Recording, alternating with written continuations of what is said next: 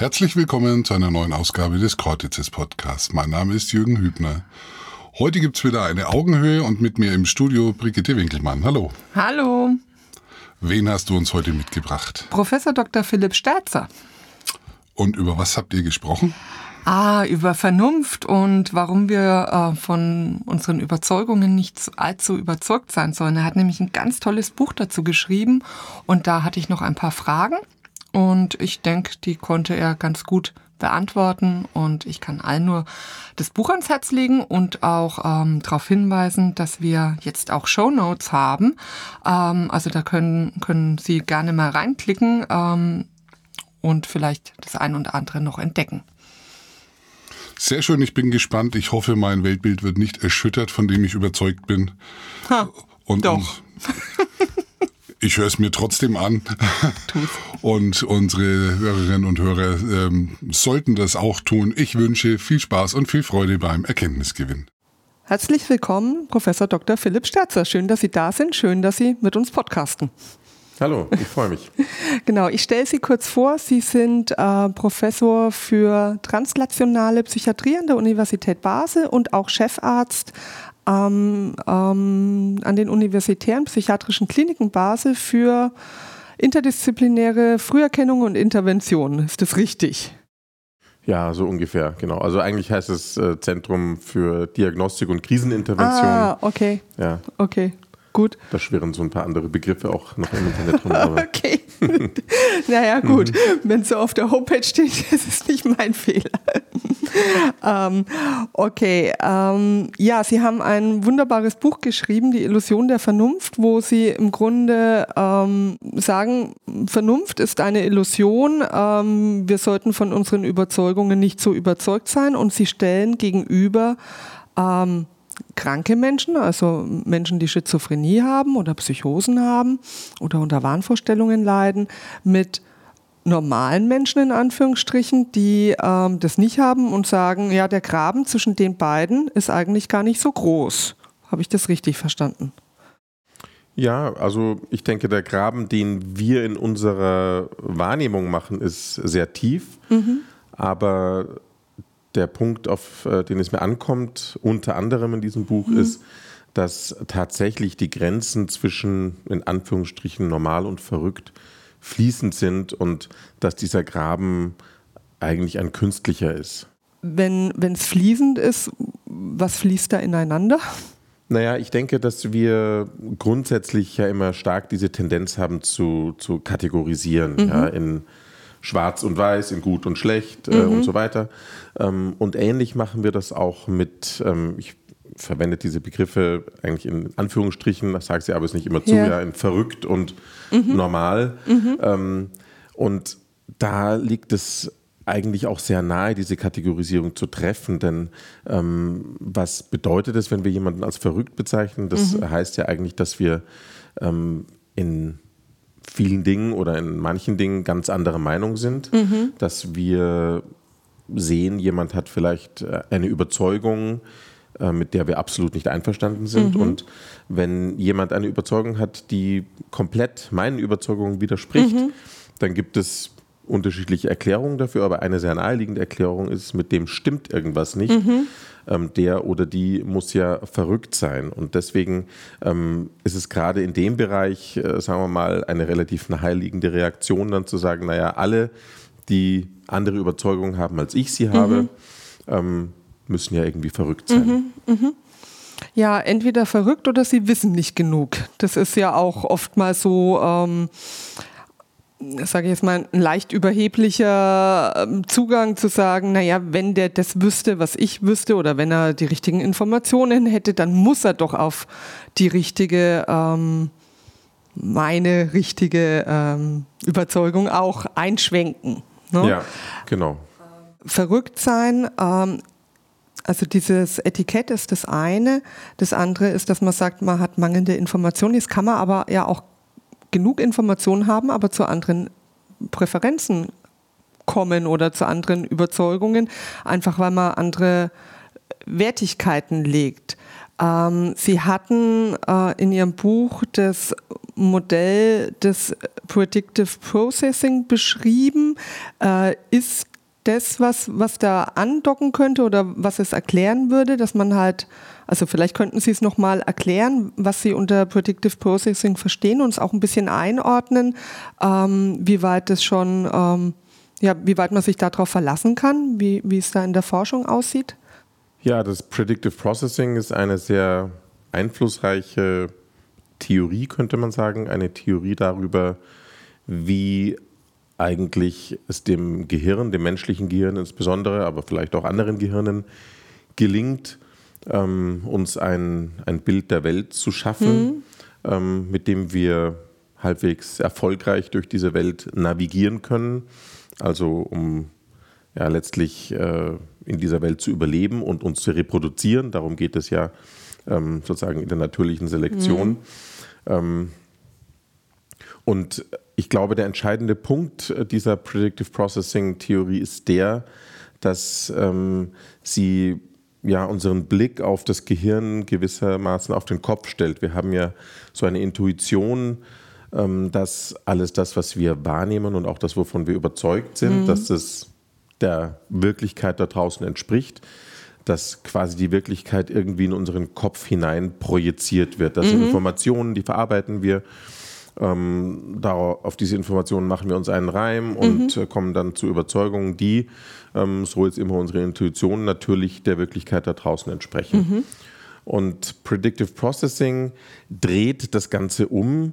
Ähm, die Theorie besagt nämlich, dass wir unsere Welt oder dass unser Gehirn unsere Welt ähm, ja durch äh, durch einen Prozess der, man nennt es Inferenz, also dadurch, dass es etwas aus den Daten, die ihm zur, zur Verfügung stehen, ableitet. Also dass es dadurch unser Bild der Welt konstruiert. Ähm, das ist ein Vorgang, der so funktioniert, dass, äh, so stellt man sich das zumindest vor, dass ähm, das Gehirn mit einem, ja, wir nennen das inneres Modell der Welt, also mit einem inneren Modell der Welt, einer Repräsentation der Welt da draußen arbeitet und auf Grundlage dieses Modells, wie die Welt da draußen beschaffen ist, ähm, macht das Gehirn ständig Vorhersagen. Vorhersagen mhm. darüber, was als nächstes passiert, Vorhersagen mhm. darüber, was bestimmte Sinnesreize, zum Beispiel die von unseren Augen, von mhm. unseren Ohren oder von der Haut kommen, was die bedeuten und welche Ursache sie haben. Ähm, nun ist es so, dass diese Vorhersagen, weil sie ja nur auf einem Modell beruhen und ein Modell ist nie perfekt, mhm. ähm, dass diese Vorhersagen manchmal nicht zutreffen. Und ähm, wenn eine Vorhersage nicht mit den verfügbaren Daten übereinstimmt, dann wird ein Fehlersignal generiert mhm. im Gehirn. Mhm. Das ist ein ganz wichtiger Vorgang, denn auf Grundlage dieses Fehlersignals lernen wir. Mhm.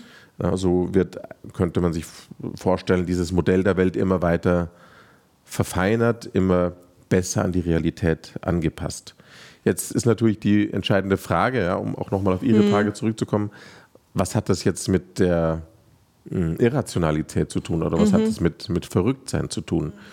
Ich denke, das ist relativ leicht auf dieser Grundlage zu erklären, denn das Gehirn arbeitet mit einem Modell. Ein Modell ist nie perfekt und bei diesem Abgleich zwischen den Vorhersagen und mhm. den verfügbaren Daten ähm, können natürlich auch Fehler entstehen, mhm. die dann letztlich zu einem verfälschten Bild mhm. der Welt führen. Ähm, wie Sie das jetzt gerade so erzählt haben, hatte ich ähm, hatte ich die Assoziation, ich weiß nicht, ob, ob das passt.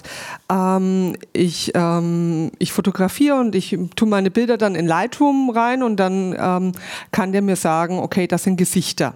Und dann ähm, kann ich sagen, okay, das ist, ist mein Partner, dann erkennt er das Gesicht von meinem Partner und dann zeigt er mir die, wo er meint, er erkennt es und dann sage ich, äh, nee, das ist er aber nicht und dann wird es halt beim nächsten Mal besser und besser und besser. Ist das so ähnlich? Kann man das so sagen oder ist das... Ich denke, das ist eigentlich sozusagen das, was ich am Anfang meinte. Ja, das, ja, ist, ja. Ähm, das ist eigentlich unsere Intuition, ah, dass okay. unser Gehirn etwas mit den Reizen macht, Reize mhm. erkennt mhm. und ähm, dann natürlich auch lernt. Ja, das ist ja auch ah. keine, keine absurde mhm. Vorstellung. Aber ich glaube, das Entscheidende an dem Predictive Processing, wenn, Sie, wenn wir das jetzt vielleicht mhm. ähm, mhm. übertragen, äh, ja, versucht zu übertragen auf Ihr Beispiel, wäre, ähm, dass ähm, der Computer, dem sie diese mhm. Daten geben, schon ähm, eigentlich ein, ein äh, ja, wenn man so will, eine Idee davon hat, mhm. ja, ein, ein Modell ah. davon, mhm. was die Daten, die sie ihm geben, hm. eigentlich für eine Ursache haben. Ah, okay, wenn er praktisch den Geocode hat, meine Wohnung, wird er häufiger annehmen, es ist mein Partner. Sehr gut, ja, genau. Das okay. wäre, genau, wenn Sie ihm einen Geocode geben, sozusagen eine, äh, der, der, Computer weiß schon, in welcher Umgebung bin ich, was ist da wahrscheinlich ja. zu erwarten. Mhm.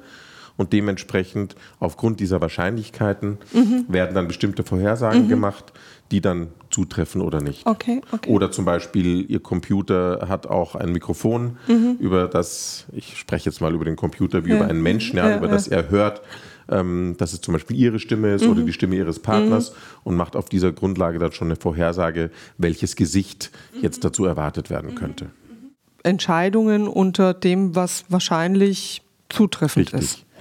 Nun ist aber ein ganz wichtiger Punkt, dass diese Vorhersagemaschine, mhm. ja, wie wir es manchmal nennen, ähm, nicht streng rational funktioniert. Also mhm. nicht nur nach Kriterien, ähm, ja, was, was ist jetzt sozusagen, also wie kann ich jetzt ein möglichst reales mhm. Bild der Welt generieren, mhm. sondern, und das haben Sie anfangs in Ihrer Frage auch gesagt, auch danach, was unsere Präferenzen zum Beispiel mhm. sind, mhm. was und das, das sind wir wieder bei der Evolution, was mhm. letztlich für unser Überleben und für unsere Reproduktion, mhm. das ist ja das, was dann für die Evolution das Entscheidende ist, ähm, ja, funktional ist, was mhm. für uns adaptiv ist. Und ähm, natürlich kann man sagen, ein Bild der Welt zu haben, das möglichst realistisch ist, ne, dass mhm. die Welt so abbildet, dass wir möglichst auch keine Fehler machen mhm. in unseren Handlungen. Das ist natürlich auch adaptiv, aber das ist nicht das einzige Kriterium. Mhm.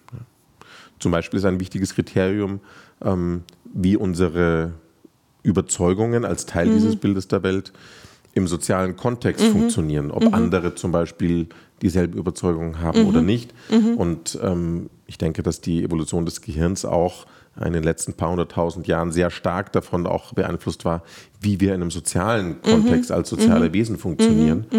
Und da ist dann möglicherweise zum Beispiel die Zugehörigkeit zu einer Gruppe ein viel gewichtigeres Kriterium als zum Beispiel die Frage, ob jetzt meine Überzeugung, dass es einen allmächtigen Gott gibt mhm. oder dass es da irgendein äh, ein übernatürliches Wesen gibt, das über das Wetter bestimmt ja, und so weiter. Also, Wenn Sie mich aus dem Dorf davonjagen, kann ich mich schlecht fortpflanzen. Ganz genau. Also da ist die mhm. Zugehörigkeit zu einer Gruppe möglicherweise viel wichtiger als die Frage, mhm. äh, inwieweit meine Überzeugung jetzt mhm. tatsächlich äh, die mhm. Realität mhm. korrekt abbildet. Ja. Und es muss ja auch nicht äh, richtig sein. Es muss ja nur reichen, um zu überleben, um sich zu reproduzieren. Und ähm, die Energie, die ich reinstecke, um, um die Wirklichkeit wirklich so zu erfassen, wie sie tatsächlich ist, das kostet ja auch wieder was. Ja, das ist auch ein ganz wichtiger Punkt. Deswegen äh, arbeitet, arbeitet unser Gehirn ganz viel mit sogenannten Heuristiken. Mhm. Ja, also mit, äh, man kann das als Faustregel übersetzen. Mhm. Das heißt, wir suchen nicht ständig nach allen möglichen Informationen, mhm. um ein wirklich ganz korrektes Bild der Realität mhm. zu kriegen, mhm. sondern wir verwenden eben Faustregeln, die mhm. meistens funktionieren, aber vielleicht nicht immer. Schnelles Denken, langsames Denken ist da ja, das Stichwort. Ganz Denken. genau, ja. Genau. Ja, ähm, ich frage mich manchmal, wenn ähm, ja, wenn so alles so unübersichtlich ist und die ähm, Vorhersagemaschine in meinem Kopf, die präferiert ja auch Deutungen, die sie schon kennt, oder? Das, also würde ich jetzt einfach mal daraus schließen aus, aus den Arbeiten von, von, von Kahnemann, ähm, der sagt, naja, äh, was, was schnell geht, was einfach geht, was ich kenne, das mag ich mehr. Das, und ich meine, das weiß man ja auch selber. Umlernen, ne, was, wovon man wirklich überzeugt war, das tut ja richtig weh. Das ist ja richtig Arbeit in einem drin, da, da sträubt man sich ja auch dagegen. Ähm, wenn jetzt aber so viele Daten in der Welt sind, jetzt äh, auch mit ähm, Internetmedien, äh, jetzt den neuen KIs und so weiter, äh, erstens kann ich mir überhaupt ein richtiges Bild von der Welt machen und zweitens, ich finde ja auch, ja, ich finde auch überall meine Gruppe, wo ich andocken kann. Das ist nochmal so ein Punkt. Und ähm, ja, also Sie hatten das ja mit den, ich hm, weiß nicht, ob das wieder passt, mit der aberranten Salienz bei, äh, bei psychischer Erkrankung, dass ähm, halt, wenn, wenn die Reize zu, zu viel werden oder zu stark ähm, reinfeuern, sage ich jetzt mal, ähm, dass es dann auch irgendwann eine Erleichterung ist, eine, ähm, eine Erklärung dafür zu haben. Und wenn es nur die Erklärung ist, ja, okay, die Stasi hört mich immer noch ab. Ne? Ähm, und ist gerade in, in Bezug auf so, ja, sage ich jetzt mal, Verschwörungsdenken und so weiter, wäre das ja auch eine Erklärung für die Unübersichtlichkeit der Welt. Sie nicken? Ja. Ja, ja, okay.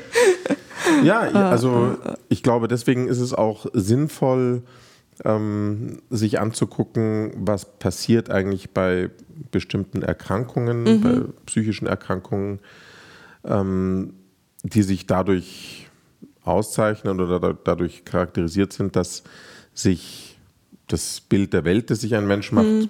relativ stark von der Wirklichkeit entkoppelt, wenn man das mhm. so sagen kann. Ein Stück mhm. weit sind wir ja alle von der Wirklichkeit entkoppelt, mhm. ja, weil wir keinen direkten Zugriff auf die Wirklichkeit haben mhm. oder unser Gehirn sozusagen immer nur die Sinnesdaten, die es von den Sinnesorganen kriegt, zur Verfügung hat und sich darauf einen Reim machen muss. Das heißt, so eins zu eins ist keiner an der Realität mhm. dran, aber es gibt eben diese Erkrankungen, bei denen ähm, ja, sich die, die Wahrnehmung der Welt nochmal stärker von der Realität und, entkoppelt und ähm, das, was Sie gesagt haben über die aberrante Salienz, das ist, glaube ich, ein gutes ähm, Beispiel dafür, ähm, ja, wie uns die Unsicherheit, die durch die verfügbaren Daten entsteht, mhm. uns in eine Erklärungsnot mhm. bringt. Ich möchte es nochmal kurz erklären. Also mhm. aberrante Salienz ist jetzt ein, ein, Fremdwort. Das bedeutet auf Deutsch so viel wie fehlgeleitete Auffälligkeit. Mhm. Ähm, und ohne jetzt genau auf die neurophysiologischen Mechanismen einzugehen, ähm, besagt diese Theorie der aberranten Salienz, dass in diesem Abgleich von Vorhersagen und verfügbaren Daten ähm, die Gewichtung etwas aus dem Gleichgewicht mhm. geraten ist. Und zwar dahingehend, dass die sensorischen Daten, also die Daten, die wir von den Sinnesorganen mhm. bekommen, ähm, zu stark gewichtet werden. Mhm. Das heißt, äh, wir nutzen dann die Vorhersagen weniger und legen mehr Gewicht auf die Sinnesdaten. Und was dann passiert, ist natürlich, dass diese Sinnesdaten dann mehr ähm, ja, mehr Bedeutung erlangen. Ja? Wir richten uns mehr danach, wir ähm, äh, haben das Gefühl, wir müssen die alle irgendwie erklären und unter einen Hut bringen und dadurch entsteht Unsicherheit. Und das ist zumindest die Theorie, wie ein Wahn, also eine, mhm. eine äh, Überzeugung, die sich von der Realität entkoppelt hat, entsteht, nämlich als ein Erklärungsversuch mhm. für diese ganze fehlgeleitete Auffälligkeit, für die man vielleicht sonst keine gute Erklärung findet. Und das lässt sich gut übertragen auf das, was was wir eigentlich ständig machen. Wir sind ja ständig mit vielen Daten, die teilweise nicht zusammenpassen, die ähm, ja, uns mit einer Unsicherheit konfrontieren. Ähm, also diesen Daten sind wir ausgesetzt und müssen uns einen Reim drauf machen. Und gerade in Situationen ähm, größerer Unsicherheit, ja, Beispiel die Pandemie der letzten drei Jahre, irgendwelche Attentate, mhm. also wenn, wenn eine Situation mhm. der Verunsicherung mhm. entsteht, dann entsteht natürlich auch eine größere Erklärungsnot. Mhm. Und das begünstigt dann auch, dass man sich eben dann Theorien oder also umgangssprachlich Theorien oder ähm, Ideen zuwendet, die irgendwie eine einfache Erklärung mhm. bieten, mit der diese Unsicherheit reduziert mhm. werden kann. Zum mhm. Beispiel Verschwörungserzählungen. Mhm. Ich frage jetzt ähm, trotzdem, ähm, weil ich einfach glaube, dass es die, die Zuhörer auch interessiert. Wie kann das denn sein, dass eine, eine bessere Gewichtung der Sinnesdaten zu schlechten Ergebnissen führt? Ja, das ist eine sehr gute Frage. Ähm, und ähm, ich glaube, der entscheidende Punkt, man kann da nicht unbedingt von besser und schlechter, hm. schlechter sprechen. Ich hm. mache mal ein Beispiel, ähm, weil Sie vorher äh, von einem Computer gesprochen hm. haben, der hm. in Ihrer Wohnung, der weiß, dass er in hm. Ihrer Wohnung ist. Ja? Ähm, nehmen Sie mal die Situation, ähm, Sie ähm, wachen nachts auf, es ist dunkel, mhm. Sie wollen auf Toilette gehen. Sie wissen mhm. aber ziemlich genau, wie Ihre Wohnung aussieht. Mhm. Sie wissen vielleicht sogar noch, dass Sie da am Abend davor irgendwas abgestellt haben und Sie haben sozusagen ein ganz präzises Bild von ihrer Umgebung, mhm. ein gutes Modell ihrer Umgebung. Mhm. Das heißt, sie brauchen fast keine Sinnesdaten, um mhm. durch diese Umgebung zu navigieren. Ähm, Das heißt, sie nutzen ihre Vorhersagen, verzichten weitgehend auf die Sinnesdaten und mhm. kommen so super zurecht. Mhm. Kann man sich natürlich auch ein umgekehrtes Beispiel mhm. ähm, generieren. Sie sind in einer völlig fremden Umgebung, mhm. ähm, in einem fremden Land, ähm, mhm. wo sie einfach überhaupt nichts kennen, überhaupt nichts wissen, die Sprache nicht verstehen. Da werden sie ihre Sinne schärfen, also im wahrsten Sinne des Wortes die Ohren spitzen, um möglichst alle Reize aufzunehmen mhm. und möglichst viel, ähm, ja, jetzt auch schnell zu lernen über diese Umgebung, um sich darin gut zurechtzufinden. Das heißt, in unterschiedlichen Situationen kann es unterschiedlich funktional sein, mhm. sich entweder mehr auf die Vorhersagen oder mehr auf die verfügbaren Daten zu verlassen. Wenn wir jetzt aber in einer Situation, in der wir uns eigentlich ja gut zurechtfinden könnten. Zum Beispiel hier in Nürnberg gehe ich auf die Straße und da mhm. fahren Autos und äh, es ist alles eigentlich wie immer. Ich kann mhm. auch die Vorhersage treffen, dass wenn die Ampel auf grün schaltet, dass dann die Autos losfahren und so weiter. Mhm. Ähm, wenn ich da aber sozusagen meine Vorhersagen nicht einsetze und ständig immer äh, sozusagen überrascht bin von dem, was mhm. ich da mhm. gerade wahrnehme, ja, also von den mhm. Reizen, die da kommen. Mhm. Huch, die Ampel schlägt plötzlich auf, mhm. schaltet plötzlich auf grün. Ähm, obwohl es eigentlich vorhersagbar ist, mhm. wenn sie gerade eine Zeit lang schon rot war, ja. dann ist es natürlich irritierend. Das heißt, in dem Kontext, wo ich eigentlich meine Vorhersagen auch nutzen sollte, um mhm. da gut zurechtzukommen, verlasse ich mich stattdessen nur auf oder gebe ich den Daten viel mehr Gewicht, als mhm. ich eigentlich bräuchte. Mhm. Und dadurch entsteht halt dann so eine Situation, als wäre ich komplett in der Fremde und ja. ähm, würde mich schlecht auskennen. Und das ist ja immer eine unsichere und stressige Situation. Mhm. Und das ist dann letztlich, wenn das dann anhält und ständig passiert, eine Überforderung. Ist deswegen für Kinder die Welt so wunderbar, weil sie noch nicht so die Vorhersagen haben? Ja, ähm, das ist jetzt so ein wertender Begriff, wunderbar. Ich Nein, nicht Kinder. wunderbar in, in, normativ, sondern einfach, so. äh, es ist mhm. alles ähm, so, ähm, so neu, so aufregend, ja. so, äh, ups, was ist hier, was ist da, was passiert, ne? Ja. Ja, ich denke, ähm, das kann man so sagen. Es ist natürlich so, dass äh, Kinder wahnsinnig viel lernen müssen, um in dieser Welt zurechtzukommen. Und man könnte schon postulieren, dass sozusagen dieser Drang, ähm, ständig ja, was Neues zu entdecken, mhm. die Welt zu explorieren, mhm. Erfahrungen zu sammeln, spielerisch durch mhm. Erkunden, durch mhm. Ausprobieren und so weiter, dass das natürlich ähm, deswegen für, für uns Menschen adaptiv ist, gerade in der mhm. Kindheit, mhm. weil wir dadurch ähm, ja, etwas über die Welt lernen, uns sozusagen unser, unser inneres Modell der Welt aufbauen, das uns dann, wenn wir ähm, sozusagen äh, viel gelernt haben über die Welt, ja dann auch ermöglicht, auch gute Vorhersagen zu machen, mhm. die uns dann später helfen, in der Welt gut zurechtzukommen. Jetzt habe ich einerseits nach den Kindern gefragt, das frage ich nochmal andersrum. Ist das auch ein Grund, warum ähm, Menschen mit der Diagnose Schizophrenie, wenn sie merken, mir geht es nicht so gut und, und sie merken es gerade selber, dass sie sich dann zurückziehen, dass sie äh, versuchen, Reize zu reduzieren in ein geschütztes Umfeld, wo sie alles kennen, Geräusche runter, Licht eher dunkel und so weiter, um diese Reizflut zu stoppen? Ja, ich denke, das ist ein sehr gutes Beispiel dafür, dass eben diese wir haben es vorher aberrannte Salienz mhm. genannt, also mhm. diese fehlgeleitete Auffälligkeit, mhm. tatsächlich auch Stress auslöst. Mhm. Ähm, die Unsicherheit, die Unerklärlichkeit, die ist für uns sehr aversiv, das wollen wir nicht mhm. haben. Wir wollen mhm. ja eigentlich möglichst uns in der Umgebung bewegen, in der wir die Dinge gut vorhersagen können und in denen wir ja wenig Überraschungen erleben. Mhm. Manchmal suchen wir auch Überraschungen, ja, weil es mhm. vielleicht auch manchmal mhm. einen, einen Kick gibt, aber mhm. im Großen und Ganzen wollen wir eigentlich möglichst wenig Überraschungen überleben. Mhm. Äh, äh, überleben, überleben wollen wir sie auch, schon. Ja. nee, wir wollen möglichst wenig Überraschungen erleben, weil Überraschungen ja letztlich immer bedeuten, unsere Vorhersagen waren nicht gut, wir wissen nicht gut, gut über mhm. die Welt Bescheid und es könnten auch unangenehme Überraschungen mhm. dabei sein. Mhm. Das heißt, diese Situation ist aversiv, ist eine Überforderung. Und mhm. ähm, ja, wenn man sich das so erklärt, ne, was in einer Psychose vor sich geht, mhm. nämlich dass man dann auch dieses Erleben dieser mhm. ständigen Auffälligkeit hat, das ist natürlich eine Überforderung, ähm, aus der man sich dann gerne auch mal zurückzieht, um mhm. dem nicht ständig ausgesetzt zu sein.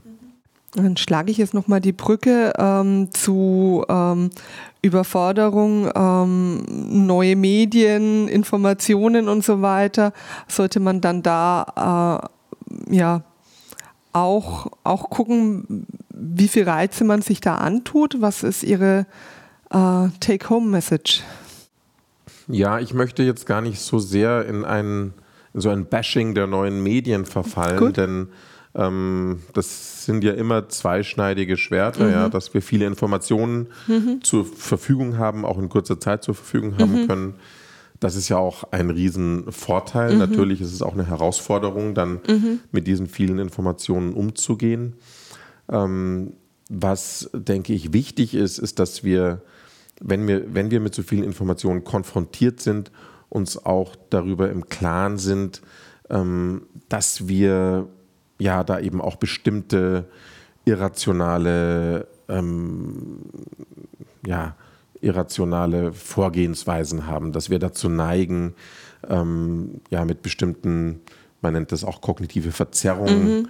ähm, zu arbeiten, dass wir zum Beispiel, und das ist, glaube ich, im Internet ein, ein, ein Phänomen, das eine große Rolle spielt, ähm, eine sogenannte Bestätigungstendenz mhm. haben, auf Englisch Confirmation Bias. Mhm. Das heißt, wir suchen eigentlich immer die Informationen, die mhm. wir schon kennen oder die wir erwarten.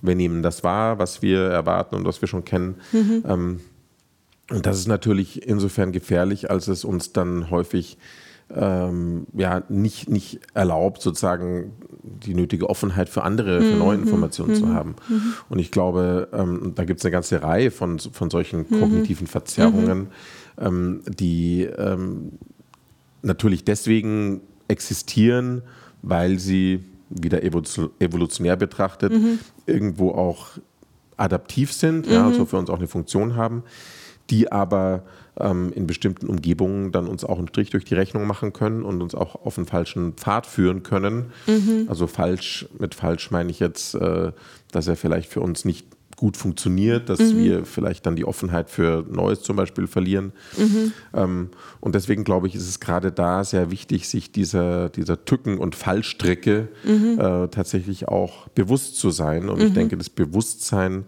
darüber ist schon ein ganz, ganz wichtiger erster Schritt. Ja, ich meine, eigentlich müsste ja, wenn ich irgendwas im, im Internet recherchieren möchte, müsste ich ja eigentlich immer nach, nach den Gegenüberzeugungen suchen. Ne? Also äh, zu versuchen, das zu, zu falsifizieren. Ähm, das ist aber jetzt nichts unbedingt, was in unserem Hirn so angelegt ist, dass sich das angenehm anfühlt, oder? Ja. Ähm, genau, also ich meine, dadurch, dass es, äh, dass unser Gehirn ebenso auch als, als Vorhersagemaschine funktioniert, wahrscheinlich funktioniert, zumindest nach, ähm, nach der Theorie des Predictive Processing, ähm, nutzt unser Gehirn natürlich auch immer das Vorwissen, also das, was schon da ist, was aus Erfahrung gut ja. funktioniert hat, um neue Informationen zu verarbeiten. Ja, ja. Und ähm, es ist, äh, ja, also das, das macht schon seinen Sinn, dass unser Gehirn das so anstellt. Ähm, aber das macht es natürlich auch unbequem, sich dann neuen Informationen ja. zu stellen, die vielleicht dem, was wir, was unserem Modell der Welt entspricht, ähm, eben widersprechen. Mhm. Und ja, das ist unangenehm ähm, und ist, äh, ist ein, ein Energieaufwand. Ja, ja. Zudem ist natürlich auch noch immer die Frage, ja, welcher Information traue ich denn natürlich mhm. jetzt mehr? Und wir haben natürlich eine starke Tendenz, immer der Information mehr zu trauen, die dem entspricht, was wir ohnehin schon glauben und ja. das, was unsere Peer Group glaubt. Mhm. Das heißt, es ist schon eine Herausforderung, eine Herausforderung für uns, ähm, sagen diesen immer, immer wieder diesen Schritt zu gehen, zu sagen, ja, aber gibt es denn nicht vielleicht doch mhm. äh, da auch noch einen anderen Teil der Wahrheit, mhm. den ich einfach nur nicht sehen will, weil er mir unbequem ist? Mhm. Ähm, und äh, wie, wie werte ich dann die Informationen? Wo kommen die Informationen mhm. her? Also welche, mhm. welche Quellen sind das? Alles sind Aspekte, die ähm, natürlich nicht einfach zu mhm. bewältigen sind und die denke ich, auch in, in, in der, ja, letztlich in der Erziehung, mhm. in der Schule mhm. eine ganz wichtige mhm. Rolle spielen sollten. Ja? Mhm. Also lernen zu unterscheiden, was ist eine vertrauenswürdige Quelle und was mhm. nicht, ne? nach welchen. Informationen kann ich gehen, nach welchen nicht, ein ausgewogenes Bild sich zu machen. Ähm, also ich denke, das ist eine wichtige, ganz wichtige Aufgabe in der Erziehung, vor allem in der Medienerziehung, die ähm, vielleicht heute ja, bei der Verfügbarkeit zu vieler Daten im Internet eine noch mal größere Rolle spielt, als das vielleicht vor 20, 30 Jahren der Fall war. Ja, ich glaube, es, es geht ja noch, wenn man, wenn man selber ähm, ganz gut reflektiert ist und weiß, wo, wo die eigenen Schwachpunkte sitzen, wo man aufpassen muss, warum ich jetzt diese Information nicht wahrhaben will oder ne, dann, wenn ich das weiß, dass ich die nicht wahrhaben will, dann kann ich ja, aber es gibt ja auch Sachen, wo ich gar nicht weiß, dass ich sie nicht wahrhaben will. Und ähm, auf die zu gucken, ist halt dann nochmal eine, eine andere Geschichte.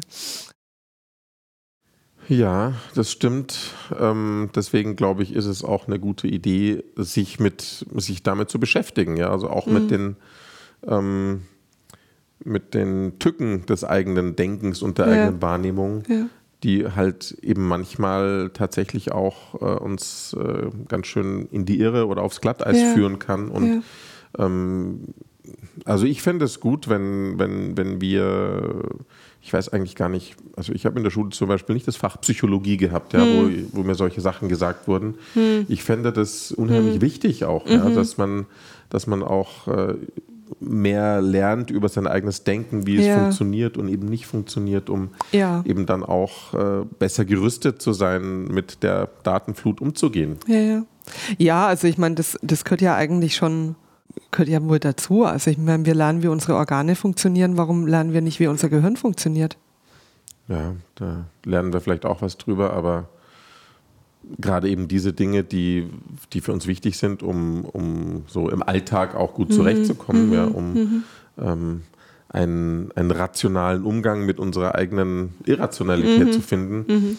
die ähm, fallen vielleicht ein bisschen unter den Tisch. Hoffen wir, dass sich da was tut. Und da ist bestimmt noch, ja, vielleicht gibt es ja ähm, tolle Wissenschaftler, die da super Konzepte auflegen in den Medienpsychologie, Didaktik, was weiß ich. Ich kenne mich da nicht aus, aber es gibt Menschen, die es bestimmt können und ich hoffe, dass da was ja, sich bewegt. Ich danke Ihnen. Herzlichen sehr, Dank. Sehr gerne.